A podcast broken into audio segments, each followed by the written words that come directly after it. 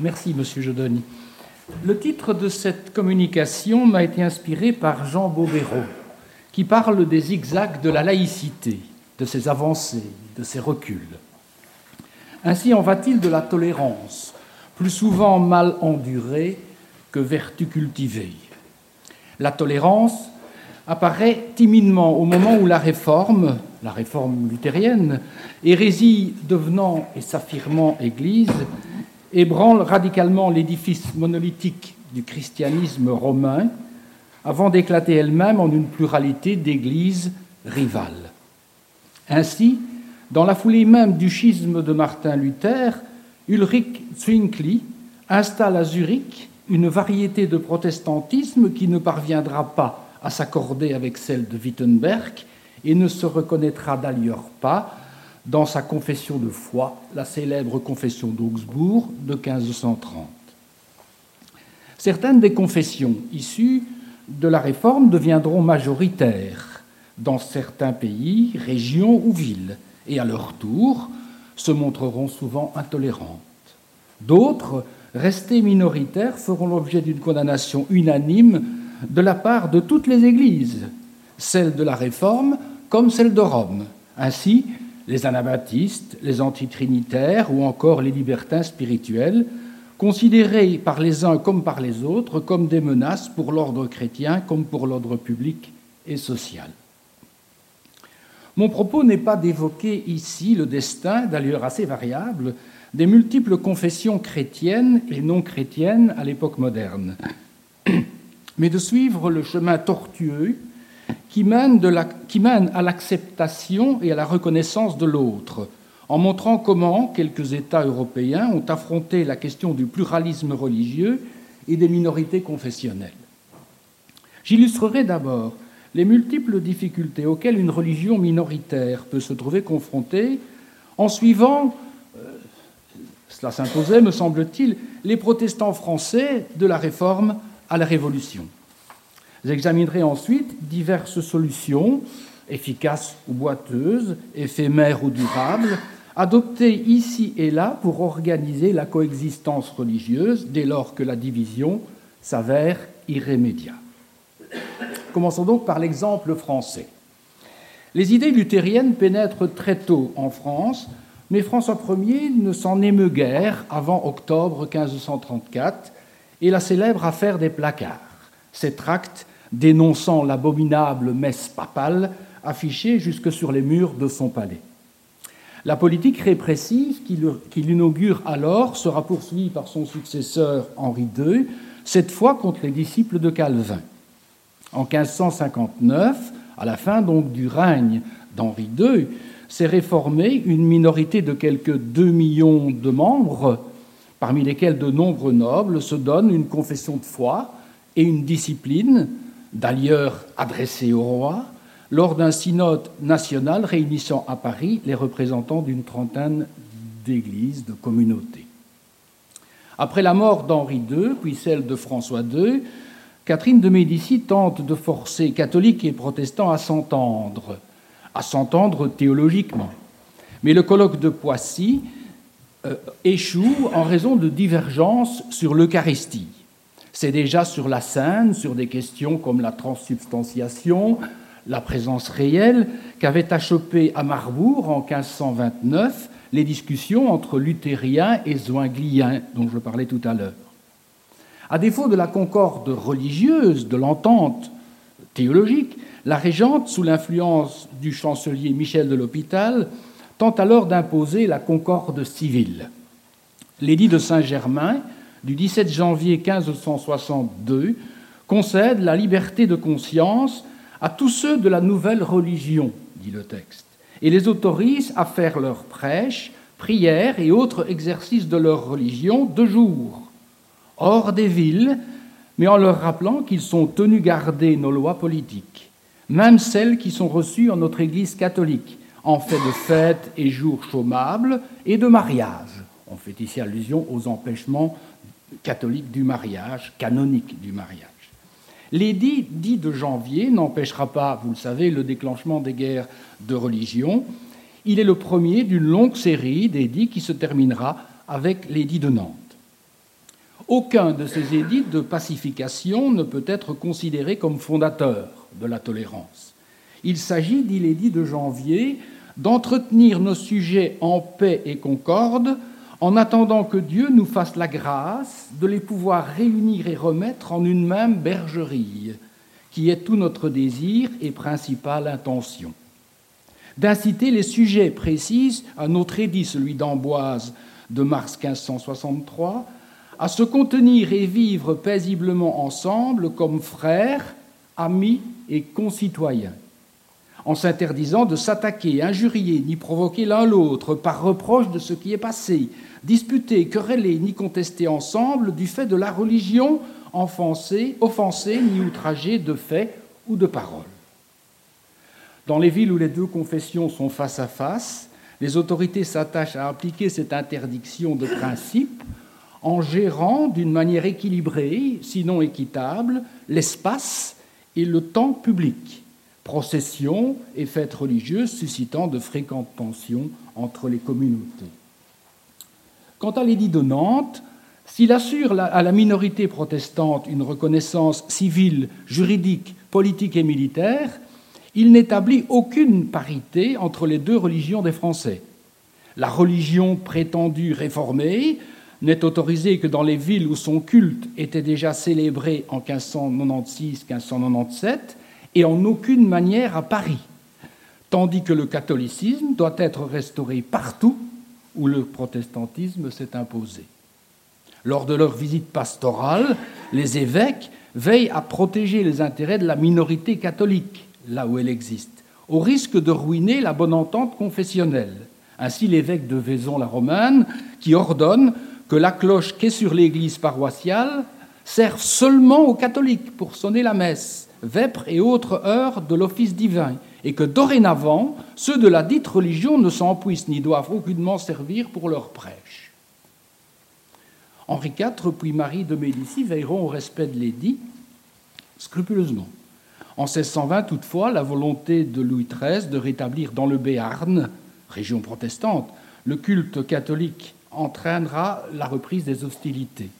En 1629, un an après la capitulation de La Rochelle, qui consacre la défaite protestante, l'édit de grâce d'Alès confirme les privilèges religieux, civils et juridiques obtenus en 1598, mais prive les réformés de toute force militaire et politique. Pour des raisons de politique extérieure, les protestants sont ensuite relativement ménagés, mais leur avenir s'assombrit à partir de 1656 et l'installation par Mazarin de commissaires chargés de vérifier le respect strict de toutes les exigences de l'édit de Nantes. Les réformés doivent notamment fournir des preuves écrites, souvent difficiles à recueillir, de l'ancienneté de leur lieu de culte, sous peine de voir leur temple détruit. Dès le début du règne personnel de Louis XIV, les mesures discriminatoires se multiplient. Interdiction aux ministres de prêcher ailleurs que dans leur lieu de résidence, et autre part que dans un temple. Chant des psaumes prohibés, même chez soi, si l'on peut être entendu de la rue réglementation sévère des obsèques, limitation des compétences des maîtres protestants, diminution du nombre des écoles et des enseignants, création d'une caisse destinée à encourager les conversions, et enfin, exclusion des réformés d'un certain nombre de charges et d'emplois. Libraires, notaires, agents des impôts, médecins, chirurgiens, pharmaciens, sages-femmes. À quoi viennent s'ajouter, à partir de 1681, les terribles dragonnades qui pousse beaucoup de protestants à abjurer, créant ainsi l'illusion de la disparition de cette fausse religion, dira Louis XIV. C'est un édit désormais inutile qu'il révoque par l'édit de Fontainebleau du 17 octobre 1685. Nos soins ont eu la fin que nous nous sommes proposés, puisque la meilleure et la plus grande partie de nos sujets de la dite religion, prétendue réformée, ont embrassé la catholique. L'édit prohibe tout exercice de la RPR, comme on disait, impose aux pasteurs de se convertir ou de quitter le royaume dans les quinze jours, mais interdit toute fuite aux fidèles et leur enjoint d'élever leurs enfants dans la religion catholique. Le dernier article laisse croire que pourrait subsister en France la dévotion privée des réformés, en attendant qu'ils plaisent à Dieu les éclairer comme les autres. mais il est destiné surtout à jeter de la poudre aux yeux des puissances protestantes. un exil trop risqué, beaucoup de huguenots préfèrent l'humiliante abjuration. Le prêtre précise un rituel, s'informera soigneusement de l'état et de la condition de ceux qui désirent l'absolution de l'hérésie, l'absolution de l'hérésie, de peur qu'ils ne veuillent faire profession de foi catholique pour du gain ou pour tout autre motif d'intérêt avec l'intention de retourner bientôt à leur vomissement. Un nouveau baptême fait ensuite de nouveaux convertis, un nouveau catholique, avec bien sûr un nouveau prénom tiré du Nouveau Testament. Nombre de ces nouveaux convertis adoptent un catholicisme de façade en s'efforçant d'échapper à l'administration des sacrements, en particulier ceux qu'ils ne reconnaissent pas comme des sacrements. Beaucoup de couples refusent le mariage catholique au risque de priver d'héritage leurs enfants, qu'ils n'auraient pu toutefois pas faire baptiser par un curé. Le baptême est un des deux sacrements reconnus par les protestants. À l'heure du décès, le curé est appelé le plus tard possible afin que le mourant échappe au dernier sacrement et à la confession sans être considéré comme relapse, ce qui lui vaudrait les pires violences posthumes. Il sera généralement enterré dans un lieu discret, de nuit, en petit comité. La rigueur à l'encontre des opiniâtres et des fugitifs est moins systématique après la mort de Louis XIV et la guerre des Camisards. Mais elle reste utilisée tout au long du XVIIIe siècle. Sous Louis XVI, la fiction de la non-existence des protestants devient intenable en raison notamment des vrais faux mariages des protestants et de leurs implications familiales, comme le soulignera d'ailleurs Jean-Jacques Rousseau dans la première version du contrat social. Le malheureux a beau se marier et respecter dans sa misère la pureté du lien qu'il a formé, il se voit condamné par les magistrats, il voit dépouiller sa famille de ses biens, traiter sa femme en concubine et ses enfants en bâtards. Le tout, comme vous voyez, juridiquement et conséquemment aux lois. L'action des philosophes, mais également des jansénistes, comme l'a bien montré Monique Cotteret, l'impact de l'affaire Calas, de la promulgation de l'édit de tolérance de Joseph II, explique la création par Louis XVI en 1787 d'un État civil laïque pour ceux de ces sujets qui ne professent point la religion catholique. S'il accorde aux protestants le droit de faire constater leur naissance, leur mariage et leur mort afin de jouir, comme tous nos autres sujets, des effets civils qui en résultent, Louis XVI les exclut de toute fonction de justice et d'enseignement et insiste sur le respect qu'ils doivent au culte catholique à ces saintes cérémonies, leur imposant même de contribuer aux frais d'entretien des églises. La liberté religieuse, on l'a rappelé, est proclamée en France par l'article 10 de la Déclaration des droits de l'homme et du citoyen du 26 août 1789. Le 24 décembre de la même année, un décret rend les non-catholiques, en fait les seuls protestants, les juifs devront attendre deux ans encore, électeurs et éligibles, et leur ouvre l'accès à tous les emplois civils et militaires. En 1802, la promulgation du Concordat marque l'aboutissement de la tolérance civile fondée sur la neutralité active de l'État qui apporte son soutien au culte, disons, acceptable à ses yeux et préféré des Français, catholiques, réformés, luthériens, israélites, et tolère, et tolère tous les autres. En 1905, on le sait, le régime concordataire sera aboli, euh, sauf dans trois départements, par la loi de séparation des églises et de l'État, qui garantit la liberté de conscience et la liberté de culte, la République n'en reconnaissant et n'en subventionnant plus aucun.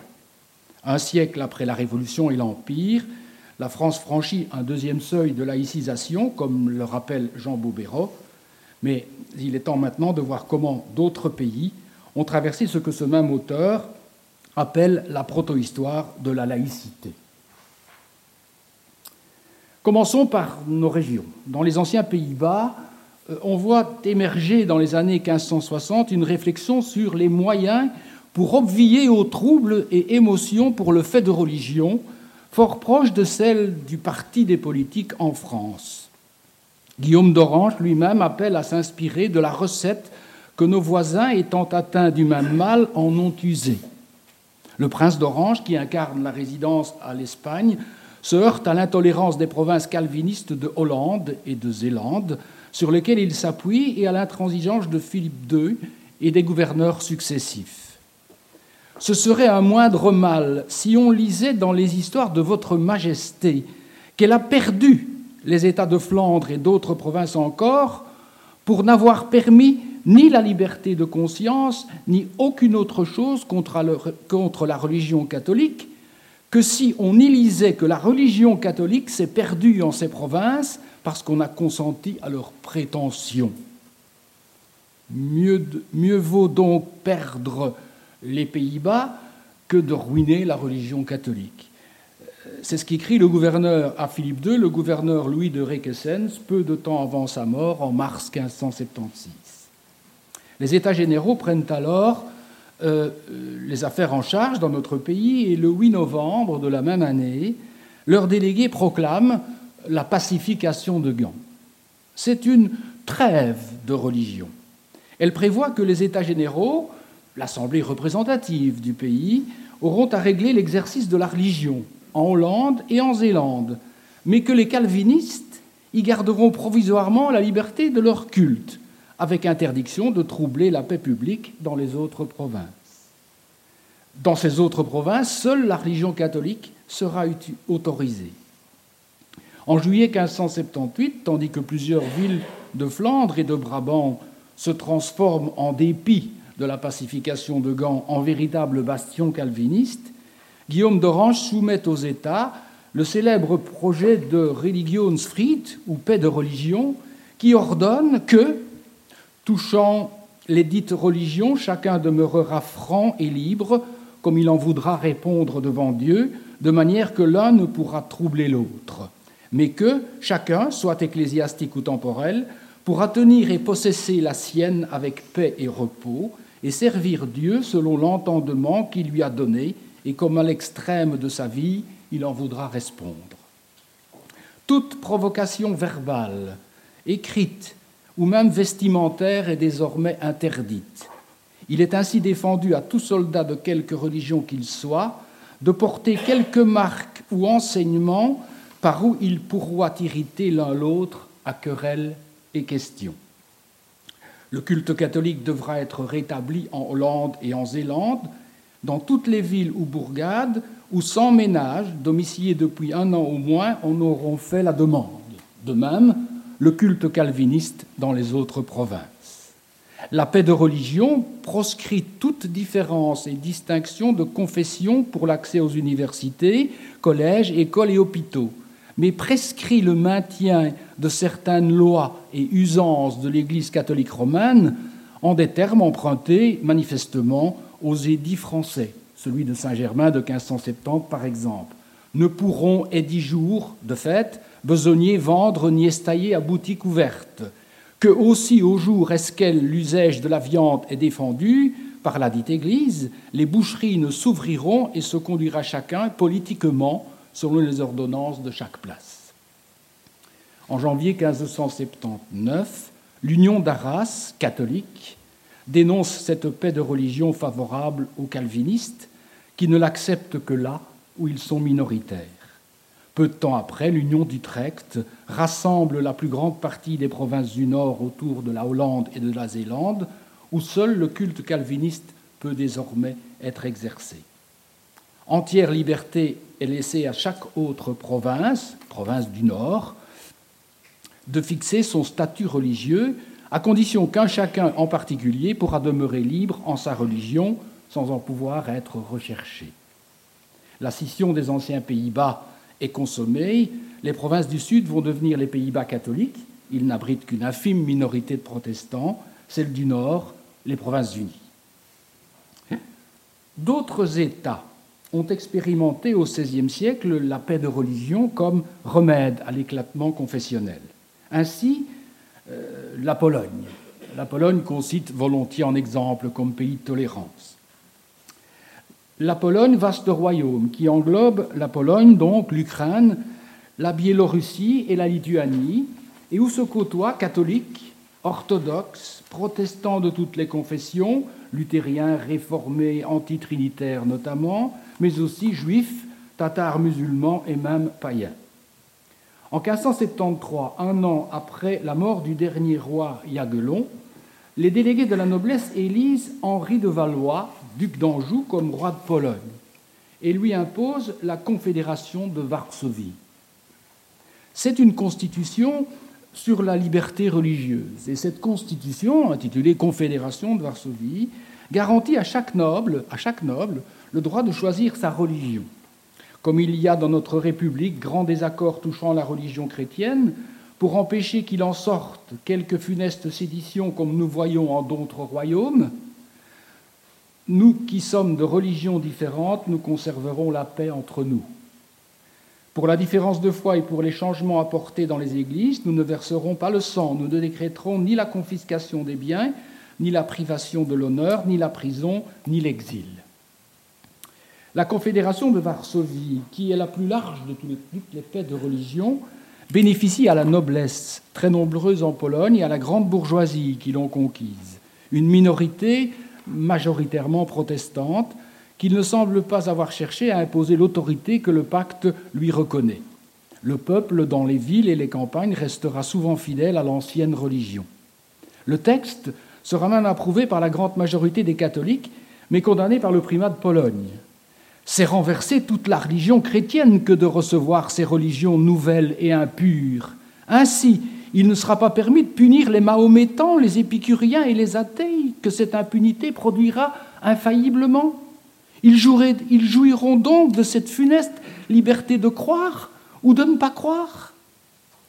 Cette charte de la tolérance, alors sans concurrente en Europe, je l'ai dit, restera en vigueur jusqu'à la fin du XVIIIe siècle, nonobstant certaines restrictions dont euh, les sociniens antitrinitaires, donc les lointains descendants d'Arius, polonais, seront les principales victimes. Considérés comme des ennemis de Dieu, ils seront forcés en 1658 de se convertir à la religion romaine ou de s'exiler. On notera aussi que la pleine liberté de conscience n'englobait pas en Pologne, comme partout en Europe, celui qui publiquement se proclamait athée.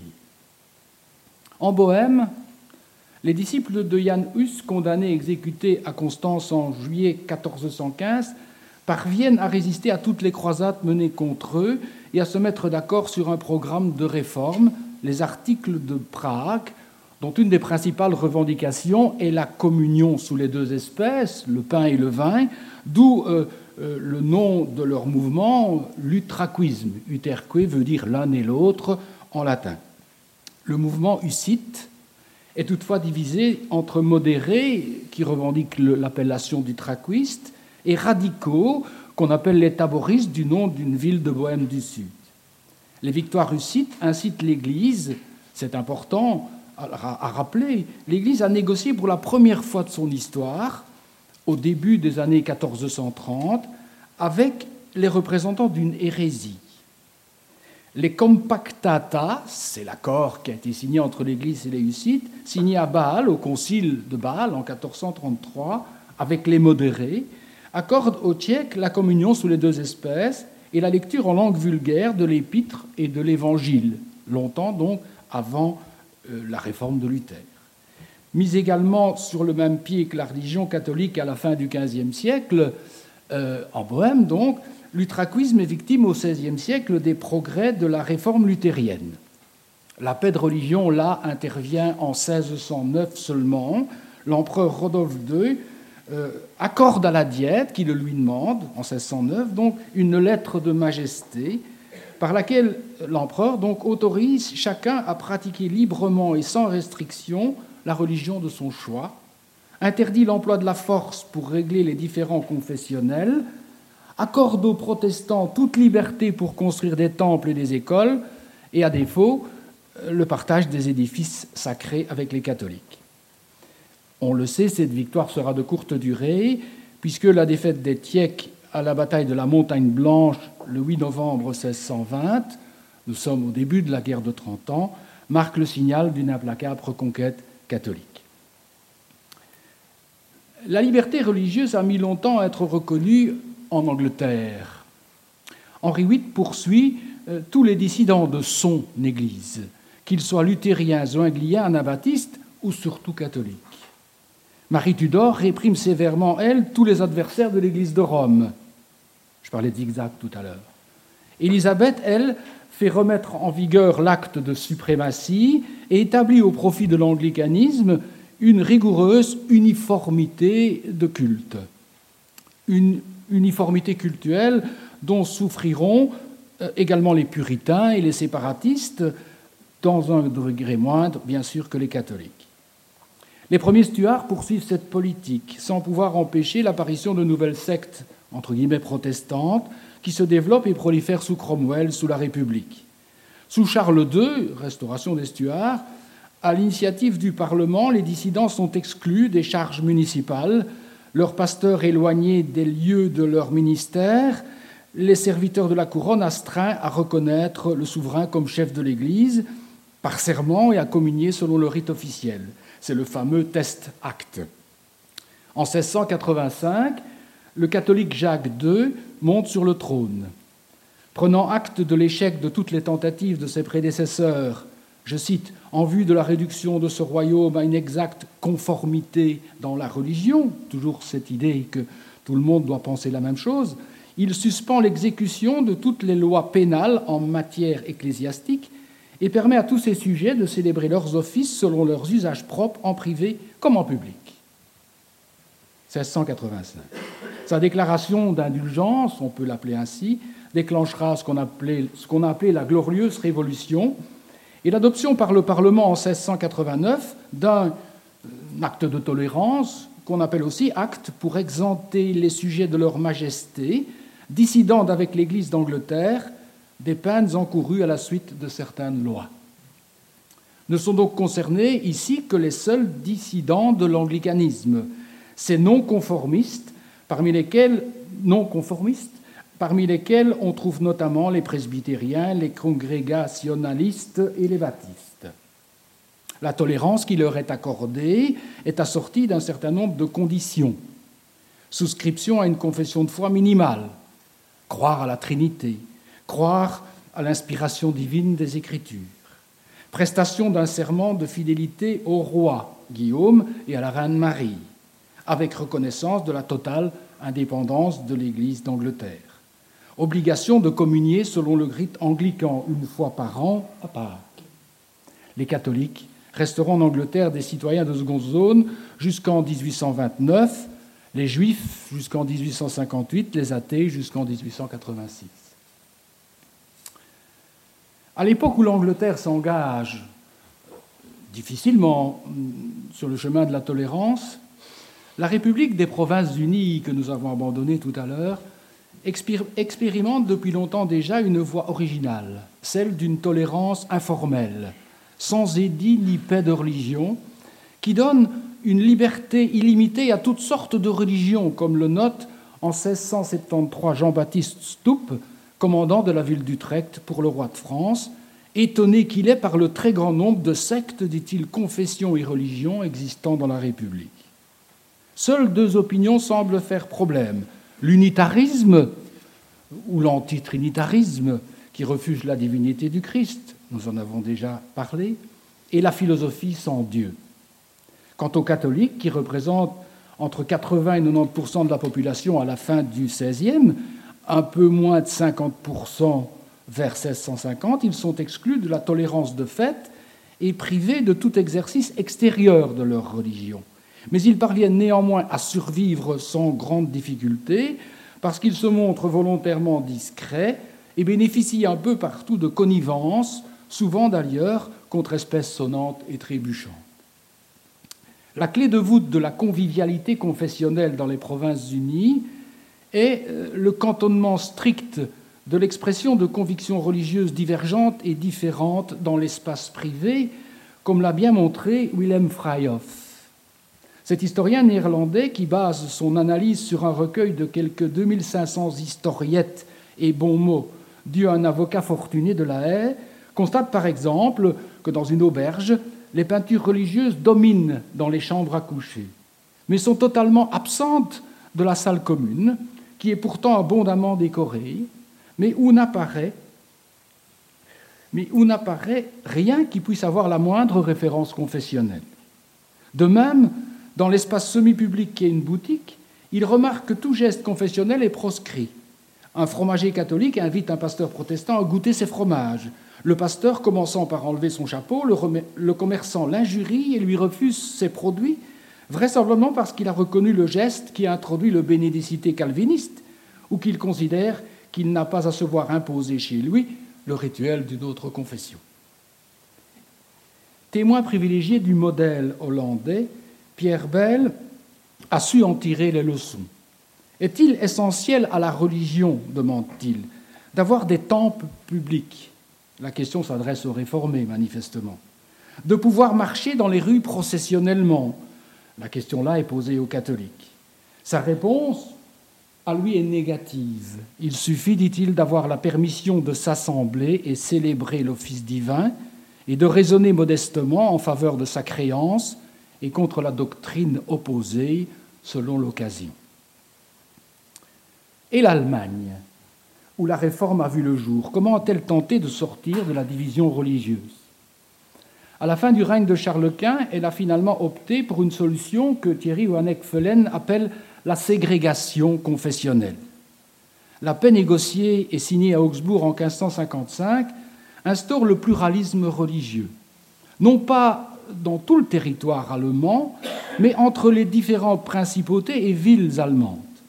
Elle accorde la liberté de choisir entre deux formes de christianisme, celui de Rome ou celui de la confession d'Augsbourg, 1530 donc, non pas à tous les Allemands, mais seulement aux États d'empire, principautés ou villes libres. Selon un, principe qualifié de cuius regio et ius religio, on a la religion de sa région, l'autorité dont relève un territoire ou une ville se voit reconnaître le droit de déterminer la confession de ses habitants. Ainsi, le prince dispose de la liberté de conscience, mais le seul droit individuel reconnu à ses sujets ou à l'habitant d'une ville libre est celui d'émigrer si la religion qui lui est imposée ne lui convient pas. La règle de l'unité religieuse souffre toutefois quelques exceptions, notamment dans certaines villes où deux cultes publics sont organisés, parfois dans un lieu partagé, et où la confession minoritaire peut être associée aux affaires municipales. Il arrive également que le prince renonce à user de son droit de réforme, euh, comme l'électeur de Brandebourg en 1615 après sa conversion au calvinisme. Les progrès du calvinisme ainsi que l'agressivité de la réforme catholique et le durcissement des antagonismes religieux qui en est la conséquence entraîneront, on le sait, la remise en cause du compromis d'Augsbourg et l'effroyable guerre de Trente Ans. Une nouvelle paix de religion sera signée à Osnabrück en 1648. Étendue aux calvinistes, elle rend impossible la mise en minorité d'un camp religieux par un autre grâce à la séparation en deux groupes confessionnels. Désormais, le Corpus Catholicorum et le Corpus Evangelicorum délibèrent séparément sur les sujets religieux à l'ordre du jour de la diète et recherchent ensuite et doivent rechercher ensuite un consensus. L'accord prévoit d'autres cas de ce que l'on pourrait appeler la parité par procédure, notamment dans les principautés et villes biconfessionnelles. La principauté d'Osnabrück, par exemple, pratique la succession alternative des princes-évêques catholiques et protestants, la durée de vie de chaque dignitaire déterminant la durée du gouvernement. Et la ville d'Augsbourg expérimente la double investiture. Les dignités sont à la fois exercées et par un catholique et par un protestant. Au principe de parité confessionnelle, y compris dans les deux cours suprêmes de l'Empire, s'ajoute un second principe, celui de l'année de référence, qui abroge d'une certaine manière le pouvoir du prince de décider de la religion de ses sujets. L'exercice public de leur confession est reconnu en effet à tous ceux dont le culte était établi au 1er janvier de l'année 1624, même si leur confession diffère de celle du prince. Le système imaginé à Osnabrück partage définitivement les Allemands en deux camps, mais apporte l'apaisement confessionnel définitif dans le vieil empire, tandis que dans leurs États héréditaires, les Habsbourg poursuivent leur politique de reconquête catholique. C'est pourtant là, autant que dans la Prusse de Frédéric II, que le despotisme éclairé montrera la voie de la tolérance à l'égard de la pluralité confessionnelle. Dans ces États héréditaires, en effet, puis dans les Pays-Bas autrichiens, l'empereur Joseph II instaure la tolérance civile dès 1781. L'édit de Vienne du 13 octobre l'accorde aux adhérents des confessions augsbourgeoises, luthériennes et helvétiques postérieures, plutôt calvinistes, ainsi qu'aux Grecs non unis à Rome. L'édit de Bruxelles du 12 novembre aux luthériens et aux réformés. Ces sujets a-catholiques, comme dit le texte, sont autorisés à exercer leur culte en privé à condition qu'un nombre suffisant de personnes puissent en supporter les frais et que les temples n'aient aucune apparence extérieure d'église. Les protestants sont admis aux droits de bourgeoisie, aux corps de métier, aux grades académiques à l'Université de Louvain et même éventuellement par voie de dispense à la détention d'emplois publics. Dans la foulée de l'édit de tolérance, en 1783 dans ces États, en 1784 dans les Pays-Bas, Joseph II fait du mariage un contrat civil pour les adhérents des confessions chrétiennes et il reconnaît publiquement la licéité du divorce pour les protestants, pas pour les juifs, pas pour les mahométans, comme dit le texte. Comme le fait fort justement remarquer Hervé Asquin, jamais une monarchie catholique n'est allée aussi loin sur la voie de la tolérance, même si cette tolérance reste par essence réductrice, puisqu'elle énumère les cultes tolérés face à une religion catholique dominante, comme le précise l'article 1 du décret des gouverneurs généraux. Que retenir de ce rapide survol de la situation des minorités religieuses dans l'Europe moderne? Comment ne pas souligner d'abord la difficulté de la plupart des hommes de cette époque à faire le deuil de l'unité de l'Église, puis à renoncer au principe de la religion unique dans l'État, et donc à accepter, à penser même, le pluralisme religieux. L'irénique Erasme ne rêve que de ravauder, comme il dit, l'aimable concorde de l'Église, c'est le titre de son dernier ouvrage. Et il prône une tolérance à la fois restrictive et sélective. Lui aussi exclut les anabaptistes, par exemple. Luther, si prompt à défendre la liberté du chrétien, plaide dès 1525 pour l'intervention des autorités séculières dans la répression des dissidents, en particulier, là encore, les anabaptistes, qui refusent, eux, toute immixtion de l'État dans la religion ou les affaires de conscience. Quant à John Locke, s'il condamne toute utilisation du pouvoir civil par une Église contre d'autres confessions, il exclut du bénéfice de la tolérance les catholiques, jugés dangereux pour la paix publique, et même les athées. Nul, écrit-il, ne peut revendiquer au nom de la religion le privilège de la tolérance s'il élimine complètement toute religion en professant l'athéisme.